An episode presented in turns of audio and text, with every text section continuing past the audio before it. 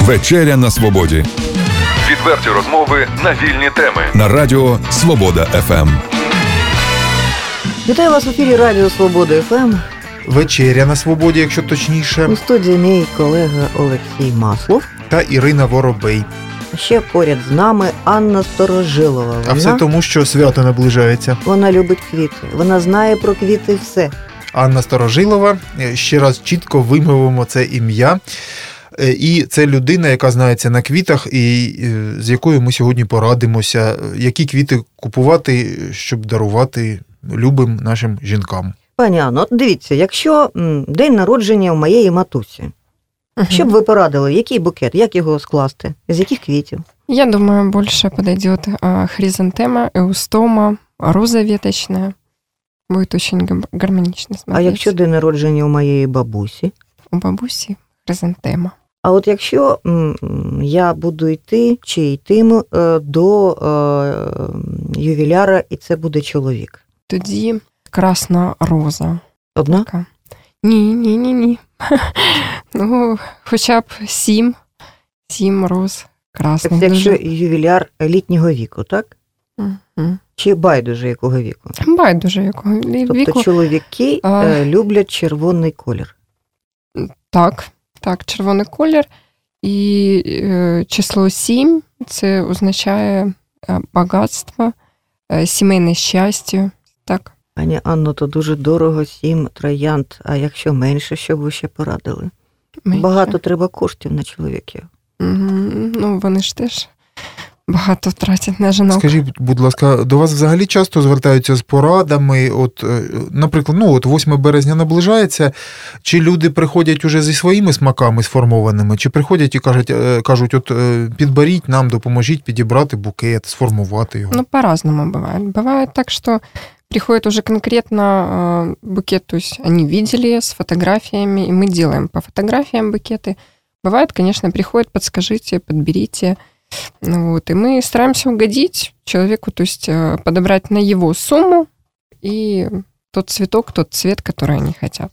Пані Анно, інколи е, дарять, е, дарують квіти людям, вони стоять у вазі день, а вже на ніч вони пов'яли, зав'яли.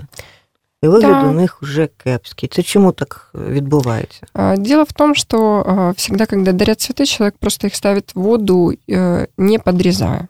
А це не тому, що якість тих квітів може була поганою. Может быть и такое, но в основном а, фактором того, что плохо стоит цветок, это а, жаркое помещение, а, вот, и не подрезают ножку, которую нужно обязательно подрезать перед тем, как стать водичку. А перевірити якось можна, е, під, ну, от, коли ми купуємо квіти, у якому квітка стані, чи стоятиме вона? Конечно, вы это можете увидеть ну, вот по самому цветку, по его состоянию. То есть он должен быть упругим. а, Если это роза, то бутон должен быть плотным. Ну Вот. Если это хризантема, гвоздика, не должны опадать лепесточки. То есть, конечно. А, пані Анно, я інколи бачу квіти ну, різних кольорів, наприклад, зелених, Бывает. чи такое. синіх, чи навіть чорних.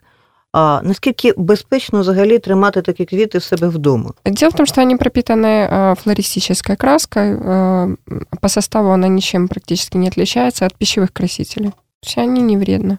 А як ви е, ставитеся до таких кольорів, взагалі до таких квітів? М, Хорошо отношусь к этому. Это не проблема. Сейчас даже вот хотят э, некоторые клиенты голубые тюльпаны. То есть без Це, проблем. це теж вони такі фарбовані, так? Да? Да, фарбованные. А е, ваші улюблені квіти які? Мои веточная роза, эустома. А які у вас є квіти? От розкажіть ваш асортимент, що у вас є? Ассортимент, ну, ассортимент всевозможный, и также можно все что угодно привести под заказ. А, Сейчас есть на данный момент в нашем магазине, который находится на перекрестке Гетьмана Полуботка и Пятницкой. А, Вот, э, у нас есть гвоздика, хризантема, альстромерия, эустома, роза веточная, роза обычная, гербера. Ну, в общем, всевозможные А цветочки. привезти, ви кажете, а звідки возите? Звідки М, квіти? ці? Возим, все возим с Киева. Пані Анно, давайте про вас поговоримо. Коли ви вперше зрозуміли, що вам подобаються квіти, і коли ви зрозуміли, що ви будете займатися цим бізнесом? Ну, этим бизнесом, наверное, я решила года три назад заниматься. Я перепрошую за освітою, ви хто? За освиту монтажник радиоаппаратуры. Да, ну очень люблю цветы, и поэтому э, иду к этому направлению и шла к этому направлению как бы Тобто років последние 15 ви займаєтесь квітами, так? лет 12. Да. И вот последние три года уже вплотную, вплотную ходя к этому Багато бизнесу. чого довелося нового дізнатися і вчитися. Багато. Да, да, много чему. Это и от упаковки начиная, до подготовки цветка, до содержания этого цветка. То есть, да, есть некоторые моменты, которые нужно знать именно флористические. Пані Анно, ми з вами говорили перед записом стосовно того, що існують е, багато літніх людей, які продають е, свої кімнатні квіти на тих стихійних ринках. От як ви ставитеся до тих людей? Чи готові ви йти з ними на співпрацю? Чи готові ви- ви надалі е, самостійно е, вирощувати ці квіти і продавати вже кімнатні? Тобто я говорю про те, щоб розширювати ваш асортимент. Да, у нас в магазине есть комнатные растения, мы их привозим также с Киева. А, но э, готовы, да, конечно, готовы принимать такие растения. Тобто, за великим в рахунком, якщо це цвітущому состоянні. красиві квіти, якщо це якісні квіти, Да. їх вирощують тут у нас в Чернігові, то ви готові співпрацювати з тими людьми, Конечно, які да, готовы. займаються тим. Однак і цього ж мало. Якщо будемо говорити про великий бізнес е, квітковий, то ну, багато ж у нас з приватного сектору. Якщо б з- замахнутися на ландшафтний дизайн, М. вирощувати квіти, щоб потім їх висаджувати на присадибній ділянці. О, Это, конечно, все можно, но здесь более, э, ну, как бы больше затраты пойдут на само оборудование тех участков. А, Вот, поэтому, ну, пока я, я не готова к этому, пока. Ну, все может быть в будущем. А ви працюєте зранку до ночі і навіть вночі, чи все ж таки у вас є якась перерва на А, Есть на сон. перерыв, да, на сон есть, мы работаем с 7 до 10, А, вот, э, как бы перерыв есть. Также у нас есть доставка по городу, гелевые шары у нас надуваются. То есть, ну, стараемся дарить счастье и тепло людям. Як ви взагалі їх зберігаєте? От квіти, розкажіть про от всю цю кухню. Кухня. А, Ну, у нас стоит холодильник, в котором температура э, 10 градусов. Вот, и этого, в принципе, достаточно цветку. Э, Он стоит в такой температуре до трех недель. М, Вот. Но м, так долго у нас не задерживается цветок. У нас ну, цветок раскупают. Поэтому поставки у нас бывают три раза в неделю. Это разные поставщики, разный вид цветка. Опять же, повторюсь, что заказать можно любой цветок, который нравится. а я забула, де знаходиться ваша мапа? Магазин наш находится на перекрестке Гетьмана Полуботка и Пятницкой улицы. Я 8 березня, чесно вам признаюся, пані Анна, буду відпочивати. А ви? А я буду працювати, но на любимой мной работе и дарить счастье нашим женщинам, бабушкам, мамам, девушкам. Це про що говорить? Що для вас робота свято? Да, А ви постійно 8 березня цікаво працюєте, чи як? Чи по-різному? да, работаю 7 и 8 практически круглосуточно. А як ваша родина ставиться до того, що ви багато часу проводите на роботі, замість того, щоб бути вдома? М, С пониманием, с пониманием относятся к этому, так как у меня двое маленьких деток. Ну, вот, э, муж мне всячески в этом помогает, ну и помогают родственники тоже. А вдома квіти вирощуєте? Выращиваю, но только на своих подоконниках. Ну так, а, аби зробити такий експеримент, аби 8 березня квіти продавав ваш чоловік і зробив би вам свято. Не думали про таке? Было бы неплохо, но я думаю, он с этим пока не справится.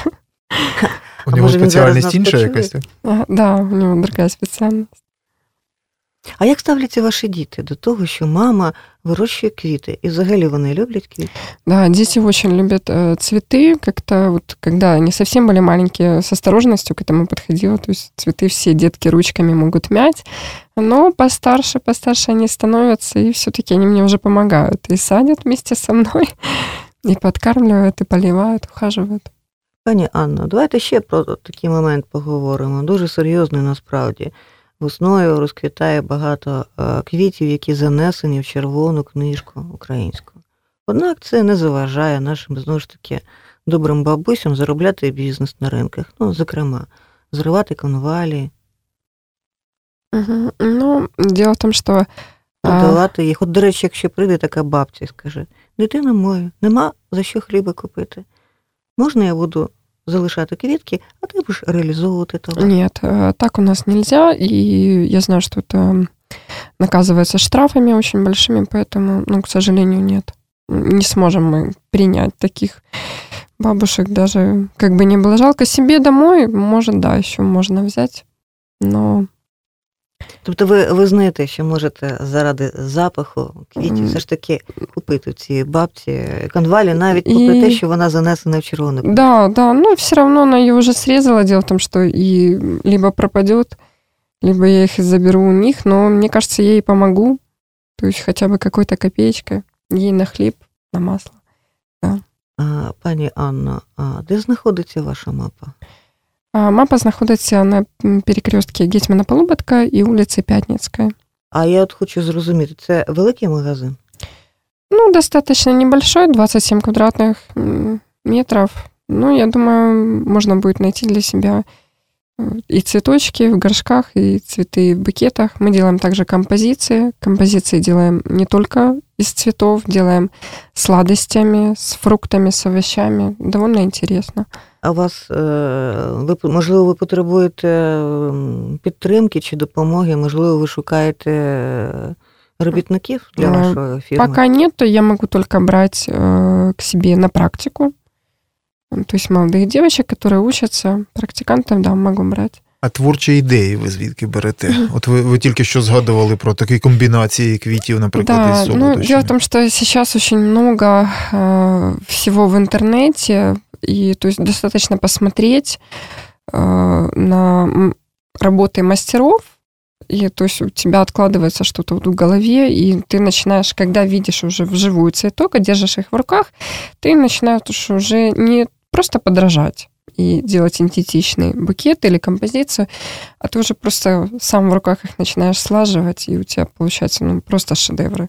Ця Ну, от є, професія називається флорист, так? Да. Так, є, є навіть у навчальних закладах така спеціальність. Так? Да, есть у нас Вот, даже э, в Чернигове. Ви е, спілкувалися з людьми, які, наприклад, є випускниками або нав- навпаки викладачами. Е, Э, с такие заклади? выкладачами, так. е, Як і ви їх рівень е, підготовки оцінюєте? А, Дело в том, что пока не знаю, какой э, э, ривень э, подготовки. Э, Дело в том, что ко мне вот приходил преподаватель, мы общались только насчет того, что м, я могу брать на практику девочек. Вот. И, и пока на этом все. То есть какой у них уровень, не знаю. Не могу ничего на это У нас ответить. е, в Києві теж є курси флористів. Да, там очень Там разнообразные дуже курсы. сильні курси, наскільки я розумію. Да. А, пані Анно, справа в тому, що я десь читала, м, що квіти впливають на стан душі людини. І якщо кожен день спілкуватися з квітами, то людина стає добрішою. Навіть якісь е, хвороби йдуть назавжди від нас. То правда чи ні? Я думаю, да, это правда. И болезни уйдут, и э, настроение себе можно поднять, корректировать даже настроение. И мне кажется, даже от цвета цветка очень многое зависит. А от який колір як впливає? Ви так спостереження свої якісь є у вас? М, Ну, даже не знаю, но желтый однозначно это какой-то солнечный цветок, очень яркий, и м, сразу же, мне кажется, поднимается настроение. То есть более горячие цвета это все-таки поднимает настроение. А Що б ви алые, побажали красные. е, людям е, напередодні 8 березня? М, Я даже не знаю. Які, Вдохновение. які квіти купувати? Какие квиты? Э, ц- Наверное, те, которые вот они любят, те, которые им больше всего нравятся. Э, Предела тут фантазии, мне кажется, нет. То есть, А я як ж ви говорю, ставитеся до оцих от, ну, якихось м, усталених таких поглядів на мову квітів, як ото кажуть, знаєте? Ну, Нет, вы знаете, вот говорят, э, желтый цвет это ну, цвет да, разлуки. Наприклад, наприклад. Вот. Мы уже переубеждаем, наверное, ну, лет 10 людей, что желтый цвет это цвет богатства. Цвет богатства, цвет солнца, цвет радости. Поэтому ну, что, не нужно бояться того, что если вам подарят желтые тюльпаны, то это к разлуке. В- Вдається переконати? Да. Вірять да, люди? Да. да, верят. И я думаю, желтый цвет, он ну, поднимает все-таки настроение. Ну, а от е, щодо мови квітів, це ж у багатьох національних культурних традиціях е, по всьому лю- у всього людства є от е, якісь, якісь певні там уявлення про те, як скласти букет, щоб він там мав певне якесь значення, зашифроване послання, таке як ви до цього А, ставитесь? да, ну, понимаете, как, смотрите, вот весна, 8 марта, э, весенний цветок обязательно должен быть тюльпан, ирис, э, нарцисс, э, гиацинт. Ну, То есть это все можно комбинировать. Это м, будет позыв весны. А якщо чоловік іде на побачення своєї коханої дівчини і хоче від цієї дівчини набагато більше, ніж може сказати, це якось квітами він може показати? М, Да, я думаю, да, это в основном э, дарят розы. Розы. Если он хочет, ну, прям совсем много, то нужно дарить розы в ее рост. Да, и такие тоже бывают. То А у есть, вас були такі випадки, коли чоловіки дарували, тобто купували у вас квіти? Да, метровые и выше, большие букеты от 50 штук, объемные. Ну, у, у, на зріст людини це десь там, я не знаю, метр ну, шістдесят. полтора, да, полтора. А да. такі взагалі існують квіти? Да, да. Боже, а як їх ставити? І де- І де їх тримати ці квіти? Вот так вот прямо ставить на землю и все. Так вони теж у нас вирощуються. Да, они в Киеве выращиваются. М. А тепер із-за кордону привозять квіти чи не практикується? Да, таке? конечно. Привозят э, Звідки Нидерланды, Голландия. Тож вони там привозять із Нідерландів в Київ, а потім із Києва купують їх в Чернігів. Так же ми М, Да, да.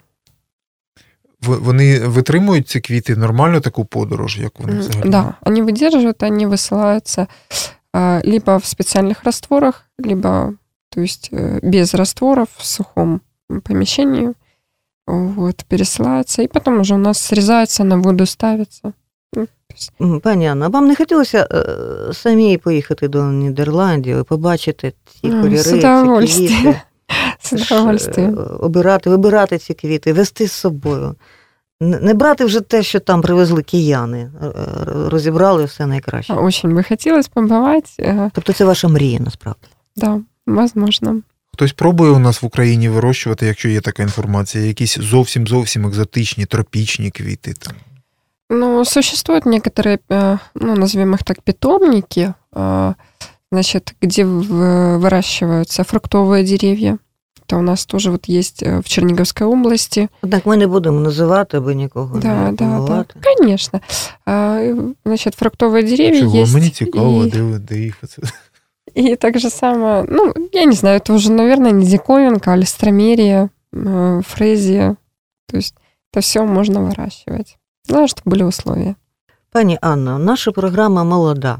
Ну, тільки півроку ми існуємо, здається. А, і звісно, що ми потребуємо м, якихось м, дороговуказів. От в якому напрямку нам з Олексієм е, йти, я маю це на увазі програма вечеря, е, вечеря на свободі. Що б ви нам побажали, іншими словами? Можливо, ми щось недо, недопрацьовуємо. Ну, почему? Все, мне кажется, очень хорошо. Э, Общайтесь с интересными людьми, э, также информируйте слушателей. Мені кажется, вам нужно направляться именно в этом. А кого б нам необхідно було найближчим часом запросити до, до себе в студію? Ну, даже не знаю, кого вам посоветовать. Может, м, у них поінтересуватися о планах на будущее нашего Чернигова, нашей Черниговской области. А кого з політиків ви хотіли б слухати? Ви, ви е, взагалі цікавитеся цією сферою, знаєте, хто вони там, Ви- що вони, ви чим вони знаєте, займаються? А, Я интересовалась, когда это касалось нашего э, дома, наших ремонтов подъезда, вот тогда да. Ага, Конечно, тобто ви очень были пропонуєте? заинтересованы. Аби ми запросили в студію начальника ЖЕДа, там, де ви живете, так? С ними у нас война постоянно, но не будем об этом. Ну що ж, дякуємо вам за чудову розмову. А насправді, якщо захочете, ви нам е, прізвище ім'я та по батькові залиште вашого начальника жреди, ми обов'язково його запросимо. Передаємо йому вітання. Да, обязательно. Дякуємо вам. Да, Дякуємо. спасибо вам большое за интервью. Было очень приятно с вами познакомиться, пообщаться. Опять же напомню, что э, наш магазин находится на перекрестке Гетьмана Полуботка и улицы Пятницкой. Мы будем рады видеть э, всех желающих, всем будем дарить счастье, позитив, любовь и, и вообще всем весеннего настроения. Анна Старожилова була гостею нашої програми. фахівець із е, квітів, з питання квітів, дарування квітів. І е, сподіваємося, що нам усе це знадобиться, буде корисна і приємна ця інформація. Обов'язково знадобиться. Дякуємо вам. Відверті розмови на вільні теми у програмі Вечеря на свободі Тричі на тиждень у понеділок, середу і п'ятницю о 18.00. на радіо Свобода ФМ.